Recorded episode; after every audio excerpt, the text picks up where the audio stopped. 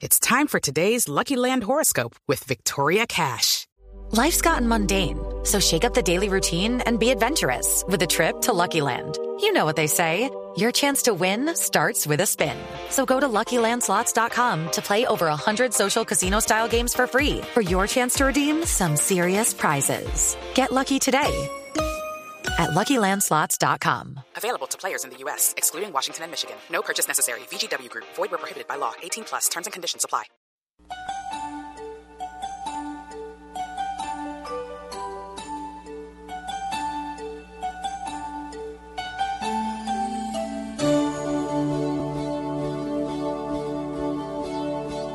Mientras haya en la tierra un niño feliz, mientras haya una hoguera para compartir, mientras haya unas manos que trabajen en paz, mientras brille una estrella, habrá Navidad, Navidad, Navidad, en la nieve y la arena, Navidad, Navidad, en la tierra y el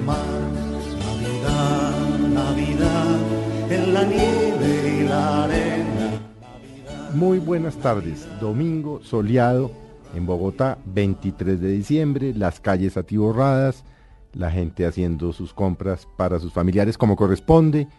Y bueno, ya mañana es 24 de diciembre, llega la Navidad para todos, una Navidad que esperamos sea en paz a lo largo y ancho del país. Y como lo hemos venido haciendo durante los dos últimos domingos en Mesa Blue, hoy vamos a hablar de comida, vamos a hablar de qué es la cena navideña, qué dar, qué servir, cómo atender. Y hemos invitado a una chef, se llama Juanita Umaña. Estudió en la Petit Cuisine en Londres y es la propietaria de dos afamados restaurantes en Bogotá, Índigo y 1492. Juanita, bienvenida a Mesa Blue. ¿Cómo estás? ¿Cómo te va? Bueno, ¿cómo va Juanita? Bien, bien. Cocinando mucho en esta Navidad. Mucho, ¿no? Sí, mucho. Pero mucho. ¿por qué se alborota, se alborotan los, los oyentes de Blue, van más? pues realmente diciembre, después del 7 o el 8 de diciembre que principian la temporada de las velitas, eh, principian todas las festividades, que pues al fin y al cabo diciembre es, es, es eso, es reunirse, festejar y cocinar. Bueno, Juanita tiene un libro con otras afamadas chefs colombianas, Catalina Vélez, Estrella de los Ríos, Anita Botero, Diana García y Natalia Vila. Se llama Colombia, Cocina de Regiones, que lo hemos, lo hemos hablado, lo hemos tratado aquí también con, uh, con, uh, con otros chefs. Juanita, ¿qué consumen los colombianos en Navidad? Bueno, cada región tiene un distintivo, aunque hay cosas en que podemos hablar como una generalidad. Uh -huh. eh, Colombia es un país que le gusta tener en sus mesas el cerdo, los tamales, las natillas, los buñuelos. Digamos que esos son, digamos, aspectos generales eh, gastronómicos que siempre tenemos en la mesa. Eh, podemos ver, por ejemplo, en Boyacá, si en, en esta región se hacen unos tamales a base de maíz rellenos de arroz con gallina, en algunas ocasiones depende de la región. Hay tantos tamales como regiones, ¿no? Sí, y muchos más. Y eso, y eso es una connotación no solamente colombiana, es una connotación latinoamericana.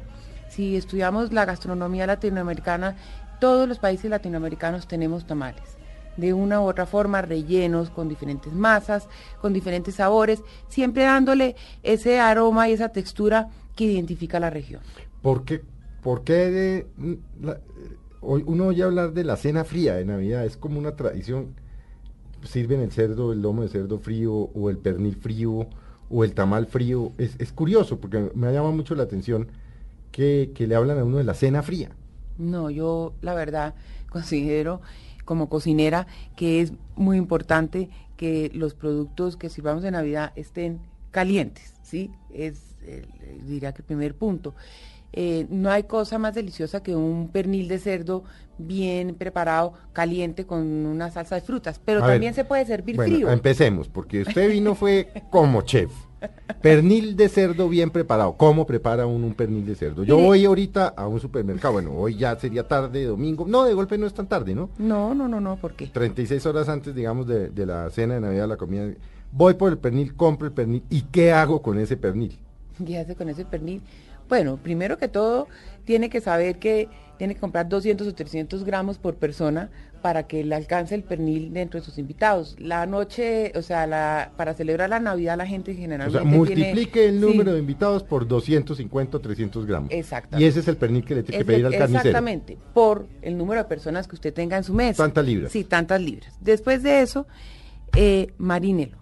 Marínelo. Yo, yo en las marinadas generalmente digo que escoja la hierba de su preferencia. Hay gente que no le gusta el cilantro, hay gente que le encanta el orégano o los aromas del tomillo. Entonces, póngale lo que usted cree que le gusta más. Haga una mezcla de Sí. hierbas. Pero antes de eso, Y póngale dos ingredientes que le voy a decir a usted que son el éxito de la marinada, Ajá. que son el ácido y el, eh, y el aceite que da eh, mm, humedad al producto. Entonces, usted puede hacer una marinada con una hierba, con un aceite de buena calidad, pues ser un aceite de maíz Sí, o un aceite de no. canola, no tiene que ser un aceite muy costoso. no tiene que ser de oliva. Oliva es muy fuerte, ¿no? Para marinar. Sí. da O sea, tiene que ser un aceite normal de cocina. Exactamente, un aceite normal de cocina y agrégueles, por ejemplo, ¿por qué no podemos cerveza? A mí me encanta Ajá. marinar con cerveza. ¿Ese es el ácido? No. No, y póngale el ácido un toque de vinagre o un toque ácido que tiene puede ser con una fruta, Puede ser, eh, naranja, naranja. o limón, ¿sí? Y usted busca ese equilibrio, pruébelo y lo deja marinando 12 horas es suficiente Ujú. y después lo hornea. Pero ¿por qué hay gente, y, y- y se lo pregunto, usted es la, la chef, Sí. hay gente que hace el pernil, pero le hace lo que eh, le hace lo que llaman los cocineros el brine, que es meterlo un número de horas X en una mezcla de agua, sal y azúcar en igual proporciones. Sí, Dice que para que no se seque en la cocción. ¿Eso es mito o Hay diferentes, hay diferentes técnicas para hacerlo. ¿Cómo? Esa, es- esa es otra, ¿Cuáles son? esa, esa es otra técnica para hacerlo, ¿sí? En que usted puede meterlo en una salmuera, que es lo que usted me está diciendo. Exactamente, salmuera, Eso se llama una salmuera, Sí. sí. Que es una forma de conservar los jugos de- de- del cerdo. Pero la receta que yo acabo de decirle, la marinada anterior, es una receta para la casa, para no no enredarse? no enredarse ni y estar toca que hay que un poner y balde que el y- balde grande y que tape el agua, la sal, todo esto, nada de eso, nada, de- nada de esto pasa, ni tiene que irse a conseguir la sal a las salinas de Zipaquirá, nada.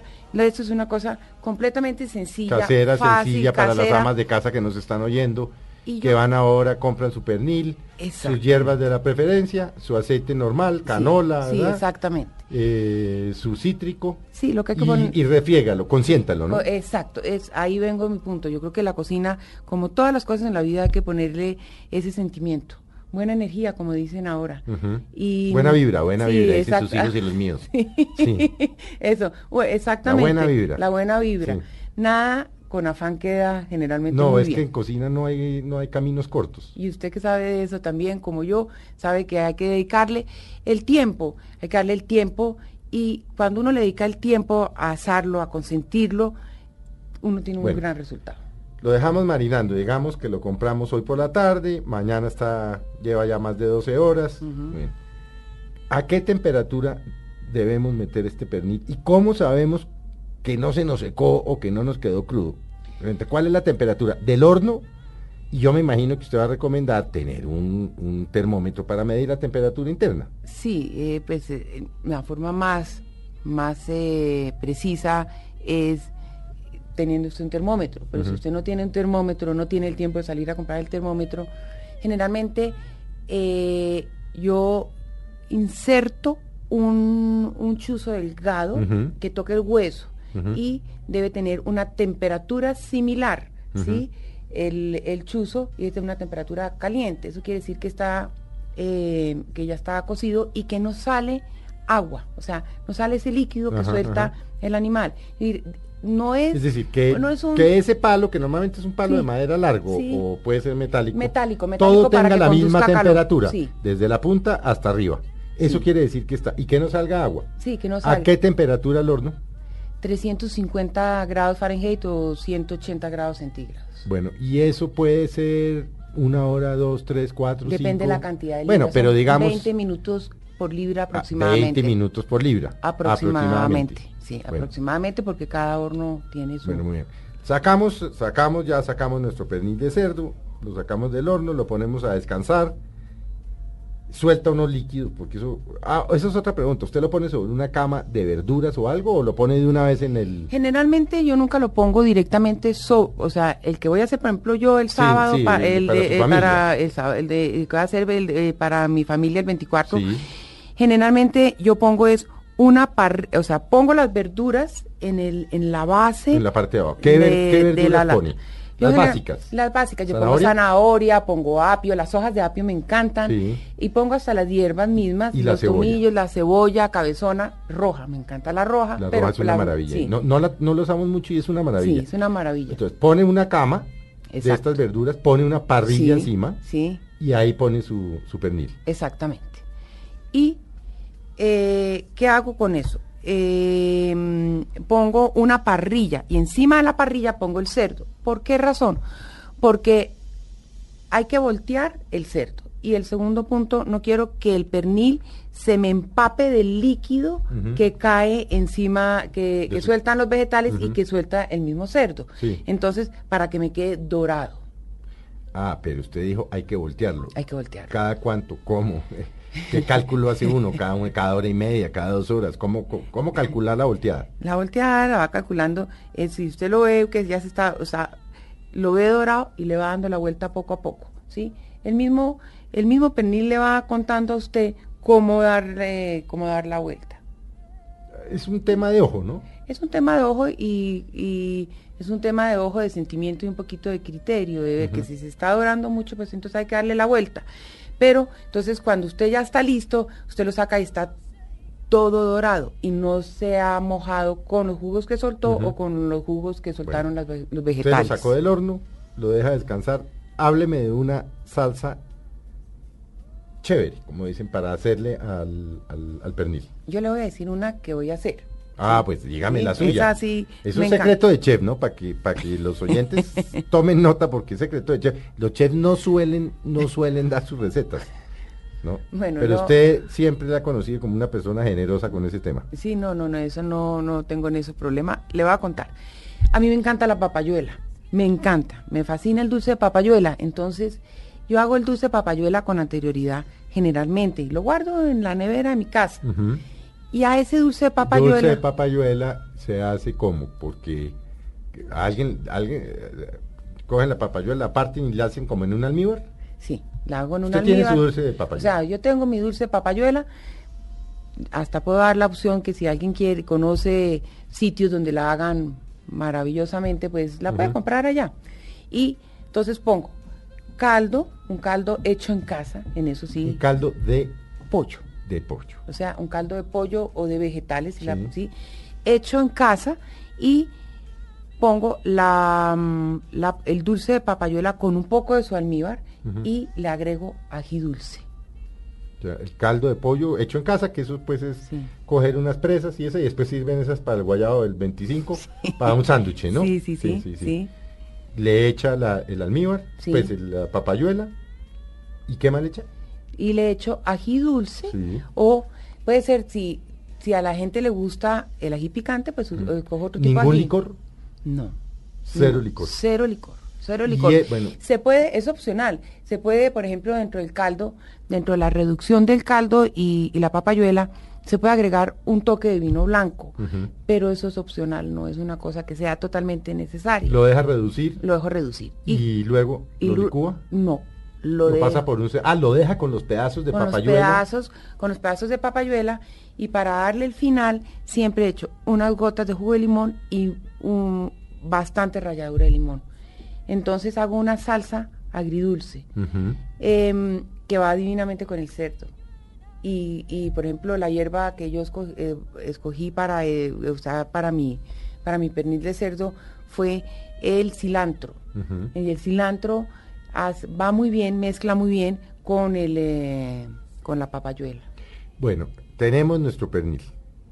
¿Usted lo calienta antes de llevarlo a la mesa? Sí, yo sí. Si es el caso que si yo, por ejemplo, Y eh, la salsa, por supuesto, la calienta. sí, me encanta la salsa caliente. Bueno. ¿Y cómo lo acompañamos? ¿Cómo lo acompañamos? ¿Con Ah, qué, eso- con qué lo servimos? Eso sí, yo le digo que eso sí, yo, a mí me encantan todo lo que es la papa, la papa o el plátano. Entonces, si en este caso voy a hacer unas eh, galletas, ese es el nombre de plátano, que, de plátano, perdón, de papa, de dos variedades de papa, de papa pastusa con papa criolla. Sí. Esa papa pastusa y esa papa criolla las mezclo con guiso colombiano. Sí, o Con- sea, la, sí. la cebolla La junca. cebolla junca y el tomate. y el tomate y si quieren pueden hacerlo en un si quieren ponerle alguna inventiva algo divertido puede ser de pronto en un aceite que haya sido aromatizado con con achote sí para que quede ese tono rojo un tris de tono no en exceso sí y eso da un sabor muy delicioso y armo dejo reposar digamos ese puré con el guiso y se puede y armo unas galletas gruesitas unas galletas gruesas que paso por miga de pan y Ah, Es como una especie de arepita. sí de arepita Sí, exactamente Lo pasa por miga de pan con o sin huevo antes. no sin huevo no o sea, se que se pegue a Sí, la humedad natural del, De la papa. de la papa, del puré. sí, y los pongo en el horno usted no ah, en el horno, en el no horno. hay que fritar. No. ¿Por qué en el horno? Lo- porque cuando yo pienso en las amas de casa en que todo tenga que, o sea, yo hago mi pernil en el horno, mis croquetas en el horno, o sea, utilizo el horno para toda mi preparación y tengo toda mi cocina en, en orden. Entonces, eh, pero también se pueden hacer si se quieren en sartén. Pero frito, es que tanto frito no es tan bueno, ¿no? No, este, este hace un contraste delicioso y generalmente también lo acompaño con una ensalada. Me encantan las ensaladas. Eso le, iba, ensalada eso, eso le iba a preguntar. Por ejemplo, un tipo como yo que de, comía mucha ensalada, pero le tengo miedo a las verduras, a pesar de que, a las crudas, a pesar de que uno las lave y le ponga quilol, o, eh, o esta fórmula que es un poquitico de clorox en, Sí. en cuatro litros de De agua, agua. toda esta cosa. A mí me da miedo la verdura cruda, Mm. porque la manera como los riegos, el agua, el río Bogotá. Deme otra opción. O, claro, una ensalada siempre es buena. Una ensalada con lechuga, con tomate, una buena vinagreta, para el que le gusta. Deme otra opción de verdura. Ya que les, yo, eh, otra opción de verdura sería eh, una, una, mm, las verduras asadas. Si a usted le gusta la berenjena o le gusta el tomate o le gustan la zanahoria, es cortarlas todas en una misma, en un mismo grueso para que se hacen igual y las pone sobre una parrilla. No tiene que ser sobre una parrilla de carbón necesariamente y si quieren en el horno. Solamente hace una mezcla de aceite de oliva con sal gruesa o- y pimienta y, y las, las sumerge ligeramente las, ver- las láminas de verdura en este aceite y las pone en una lata, las hornea o las pone sobre una parrilla y queda maravilloso. Bueno, vamos a seguir con Juanito Umaña, porque ahora le voy a preguntar de cosas menos tradicionales. Yo veo aquí en el libro de Colombia, Co- eh, Cocina de Regiones, gente, gente menos tradicional, que no se van por el, por, por el pavo, que entre otras cosas no es tan colombiano. No. No, no tiene mucho que ver con nuestra tradición culinaria. Eh, ha entrado a las mesas colombianas, pero no es, eh, no, no forma parte del recetario tradicional colombiano. Bueno, ya volvemos en unos minutos con Juanita Umaña.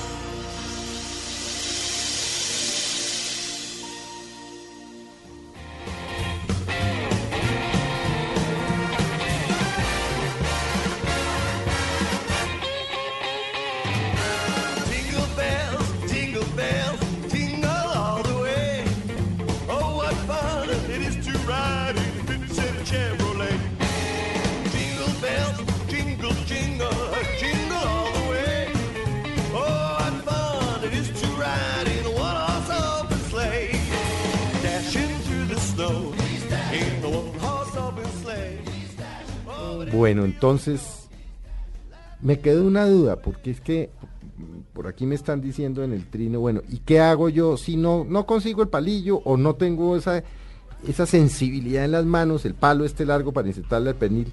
¿Cuál es una fórmula casi que infalible? Bueno, la, la fórmula infalible, la primera es sin duda alguna el termómetro.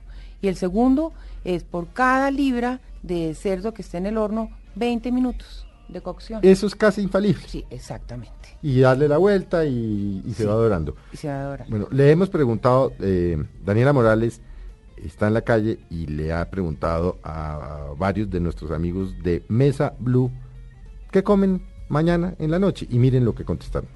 Bueno, aquí en Bogotá acostumbra a comer ajiaco, me parece delicioso, entonces eso es lo que generalmente compartimos. Pero entre el pavo y el tamal, prefiero el pavo. Para mí el mes de diciembre es un mes común y corriente, o sea, no, yo no le meto tanto, tanta tradición, sino para mí es un mes normal, yo como normal, las comidas normales que como en el transcurso del año. Y hay veces que como tamal y eso, pero eso es normal, eso es esporádico. buñuelitos, natilla y, y de pronto el ajiaquito que no hace, hace falta siempre en Navidad, ¿no? Yo prefiero pavo. Por lo general el sancocho, buñuelos, natilla, megatos, masmelos, malvadiscos. Yo prefiero el tamal. pavo y tamal, porque todos los años comemos eso en la casa de mi abuela y no sé, es tradición familiar. Bueno, fíjese usted, pavo, ajiaco, tamal, buñuelo, masmelos. Nadie nos habló de pernil, ¿no? Ahí dimos una idea distinta, ¿no? Sí, hay, hay una idea distinta, pero la verdad el ajiaco son de los platos más tradicionales en la región de Cundinamarca y en especial de, en Bogotá, desde la, o sea, de los mm, muchos historiadores, eh, los, eh, todos ellos que en escritos se han encontrado en que se- en la Navidad se celebraba con ajiaco con gallina. Sí, era la Gallina sopa- correteada. Sí, Sí, sí, exactamente. sí, no, era corre- no era la gallina cualquiera, era correteada. Sí. Entonces el ajiaco es una cosa que está dentro de las mesas eh, navideñas col- eh, colombianas y más en el centro del país, como acabo de decir en Bogotá. En cuanto al pavo, el pavo realmente es una cosa que entró a principios del siglo pasado. Es una costumbre americana, aunque el pavo, como lo llaman en México, el guajalote, sí, es también eh, forma, es, viene también de México, eh, pero eso es realmente una cosa que hemos adoptado de la cultura americana. Pero Juanita, porque porque pues nuestros amigos de Mesa Blue hablan de pavo. Hablemos de cómo hacer un pavo, porque no, no podemos ser excluyentes, es decir, De acuerdo. p- mm, posiblemente cientos, miles de familias colombianas Sí. tienen su pavo, van a comprar su pavo. ¿Cómo hacer un pavo deli, como dicen ahora nuestros hijos? Ajá, un pavo deli. Bueno, el, eh, para hacer primero que todo un, un pavo deli, como dices tú, eh, hay que inyectarle mucha humedad. La pechuga del pavo, que es donde está concentrada la Ajá. mayor cantidad de carne, tiende a secarse y es uno de los problemas que tenemos al cocinarlos. Entonces yo les doy un secreto que a mí me funciona muchísimo, que es abrir la, entre la piel y la carne, esparcir mantequilla. Meta la mano por Sí. entre la piel con mantequilla y harta mantequilla. Sí, mantequilla. Y generalmente yo saborizo esa mantequilla. Entonces uno, ahí volvemos al mismo Puedes meterle caso. hierbas. Exactamente, y puedes meterle mostaza, salsas inglesas. O sea, mm, lo que uno quiera realmente. Y saboriza la que eh, saboriza el pavo. Pero, pero yo tengo una tía que hace pavo y lo hace muy bueno. y Yo veo que la tía se, se coge ese pavo y lo inyecta, pero eso le mete, mejor dicho, ¿qué le inyecta uno al pavo? Pues obviamente va uno, compra una jeringa, lo más grande que pueda. Lo que hace, ¿Qué le debe uno lo que hace tu al tía es lo que yo estoy diciendo, es, es- le está inyectando es humedad, ¿sí? Sí. Sí, pero que la quede- mantequilla, digamos, es entre la piel y, eh, y Sí, la carne. sí, pero y adentro, porque yo veo es que esa, no hecho, eso se, se, se ensaña con ese pobre pavo y, y lo coge y eso lo, le pega unas perras a ese pobre pavo. Yo no sé qué, pues yo creo que le inye- yo creo que yo un día le oí, le oí a la tía que le inyectaba no sé, jerez o vino blanco, una mezcla de cítricos. ¿Con qué inyectaría usted el pavo? Generalmente, pues la- lo que acabamos de decir de las marinadas, De- ¿sí? El- lo de su tía que inyecta con cítrico, pues es una forma, ¿sí? De que la carne quede suave, que la carne quede... O sea, sabor. jugo de naranja. Sí, puede inyectarle jugo de naranja. Con un pero, poquitico de vino sí, blanco, de vino de- blanco. Y mucha gente hasta le pone eh, licores de frutas, que puede Ajá. ser también el famoso licor de naranja, Ajá. ¿sí? Entonces también puede hacer ese tipo de mezcla. Ahí, ahí volvemos un poco a lo que es la Navidad, que son el recuerdo de las tradiciones navideñas. Cada persona recuerda de su casa las mejores cosas. Tú estás diciendo lo de, lo de tu tía. Eso pasa exactamente en mi casa y te voy a referir no solamente en el pavo, los buñuelos. Eh, mi bisabuela era antioqueña y mi mamá todavía se acuerda de los buñuelos de, de mi bisabuela. Eh, eso pasa con las recetas también del pavo o de los perniles o del ajiaco o, el- o del sancocho que ahorita oí, que también es una forma de, de hacer, eh, celebrar la Navidad. Bueno, es que cada uno tiene su propia Cada- sí, receta. no, eso es Eso tantas sí, recetas sí. como, sí, como familias. sí, exactamente. Bueno, inyectamos el pavo. Sí. En el pavo, ¿cuántas libras calculamos por persona? ¿Cuántos gramos? 300 Lo gramos. mismo. Poquito más que el, eh, que el que, que el pernil que yo dije Ujú. de 250, porque pues tiene más, eh, más hueso, digamos, más esqueleto, Sí, es más huesudo. más huesudo. De unos 300 gramos por persona aproximadamente. Bueno, y una vez hace esto, lo mete al horno, hace lo mismo. ¿Horno qué? 350. Yo con el pavo nunca... 350 grados, eh, Fahrenheit. Fahrenheit, 180, 180, grados. o sea, lo mismo que el pernil. Exactamente, lo mismo que el pernil.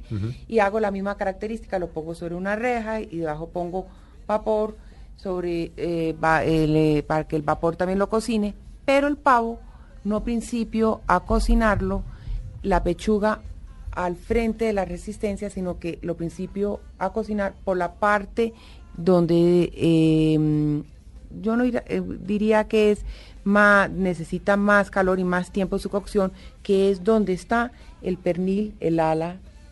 Entonces, Ah, lo agacha. lo agacha, Lo tuerce para lo- ese lado. para ese lado, el medio no lado. con la pechuga hacia arriba, sino lo pone de medio no, lado. de medio lado. ¿Por qué razón? Porque mi interés principal es que la pechuga me quede eh, humectada.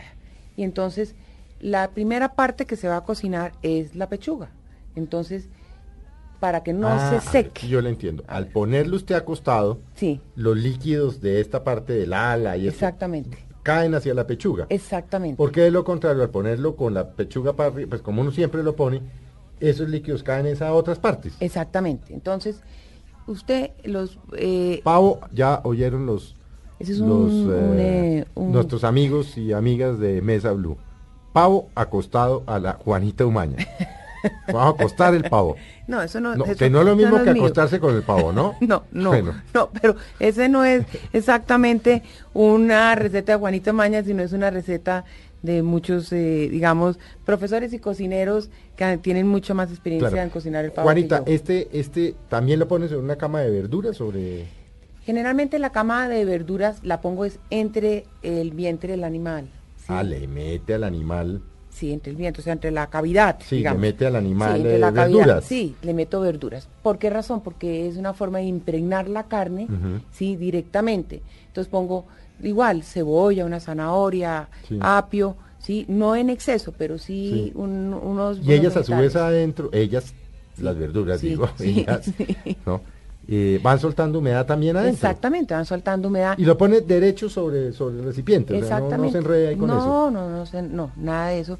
Y si pone las verduras, si quiere poner las verduras debajo del pavo, sí tiene que hacerlo el cerdo, ponerlas, poner el, las verduras en la lata, encima de las verduras una malla y encima de la malla el pavo, El pavo.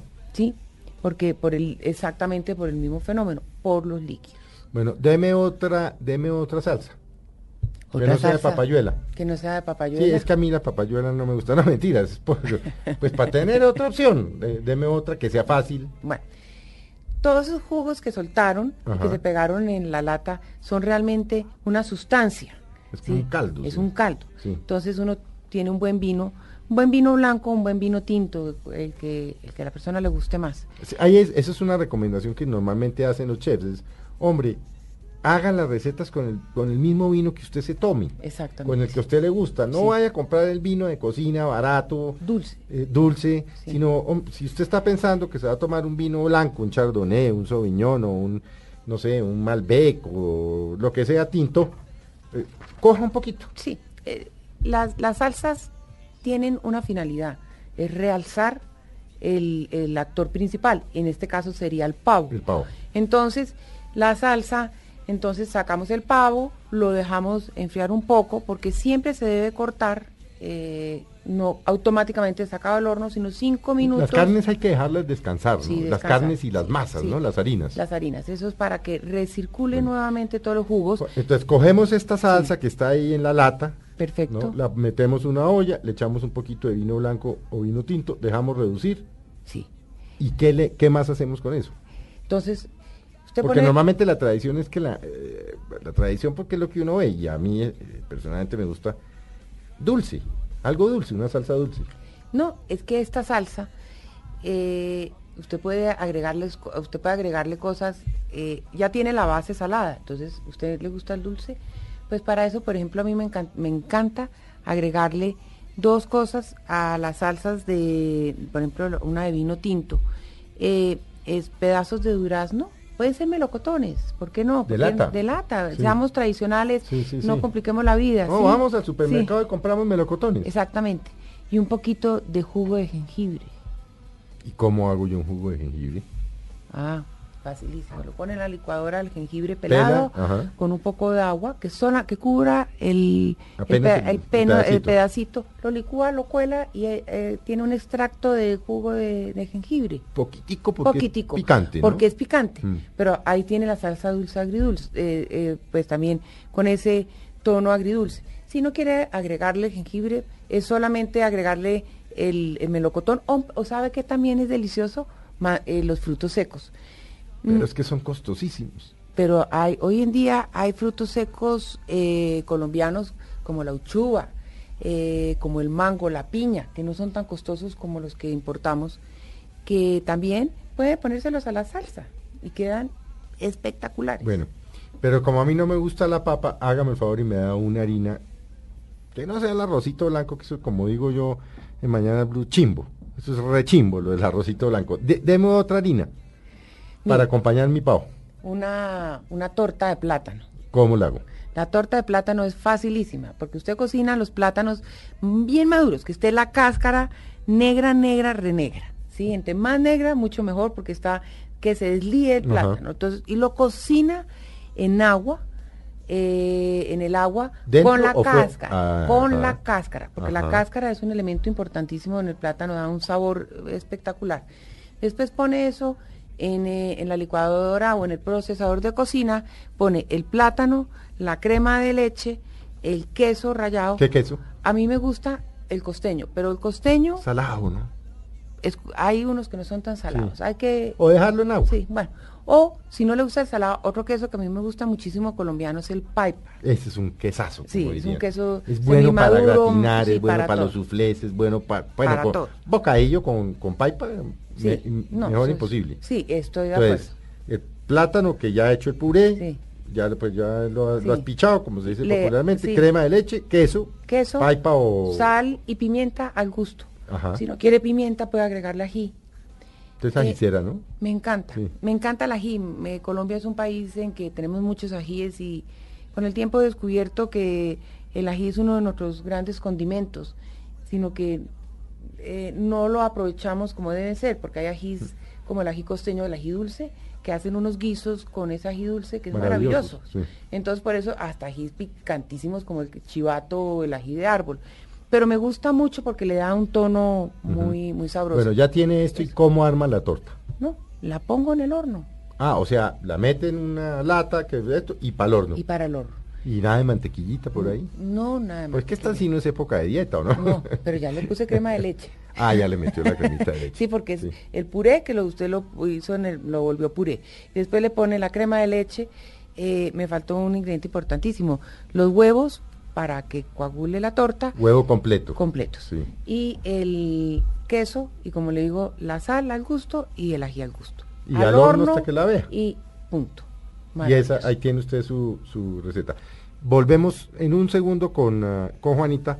Vamos a pensar en un par, vaya pensando Juanita en un par de postres. ¿No? Porque es que también nos ha dado por la cosa del ponqué de Navidad, unas cosas que no, son nuestras. No. Pues va uno a los supermercados, unas tortas negras, unos ponqués negros, pero eso no es lo nuestro. Pero usted sabe, eh, una de las cosas eh, que, que están pasando es que estamos volviendo a recuperar todo ese, ese, ese tipo de dulces que, que no tenemos tiempo de hacerlos en casa y que lo hacen son verdaderamente eh, eh, mujeres que han conservado esas tradiciones.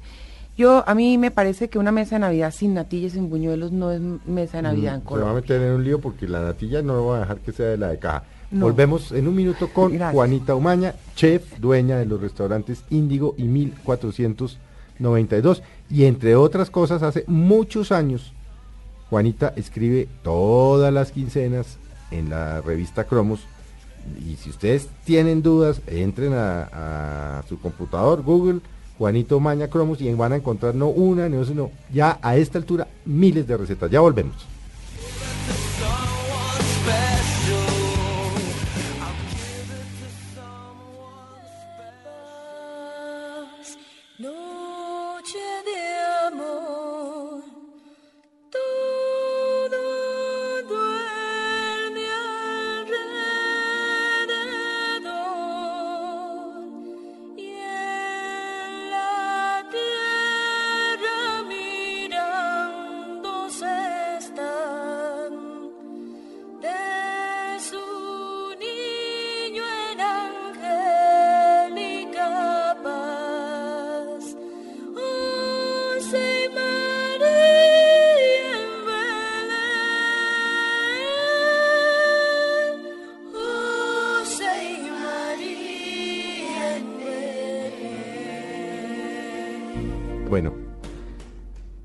Es que el tema de la, de la, de la natilla es dificilísimo. Entonces digamos que la natilla de caja funciona.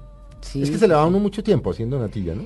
La natilla, sí, con los postres, yo le voy a dar a usted un consejo con lo de los postres. A ver, delo. Si uno lo va a hacer postres, lo primero que tiene que hacer siempre en Navidad o en cualquier comida se llama el postre, porque son más elaborados y requieren de tiempo para que coagulen si usted hace un postre frío o tiempo para que las masas reposen, entonces siempre haga el postre primero. Ah, vea, pues.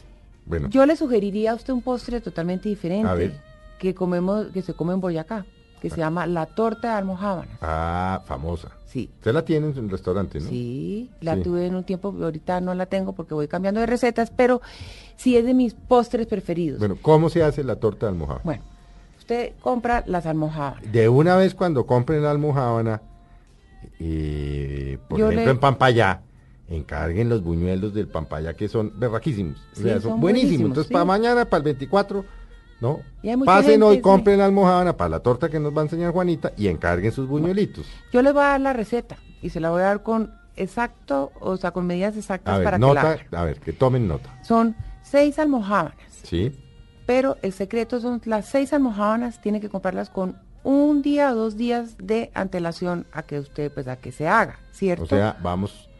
No, es que ya tocó, hoy es domingo, bueno, salgamos ya y Sí, pero puede ser ya. Puede- sí, pero sí, no, para mañana. Además se hace facilísimo. Entonces, si la compra hoy. Seis almohábanas. Seis almohábanas. Bueno, pone las partes en pedazos pequeños o en pedazos medianos y las deja en, en una taza de leche con media taza de azúcar y una cucharadita de vainilla. Usted las sumerge en esa leche y las deja que se empapen.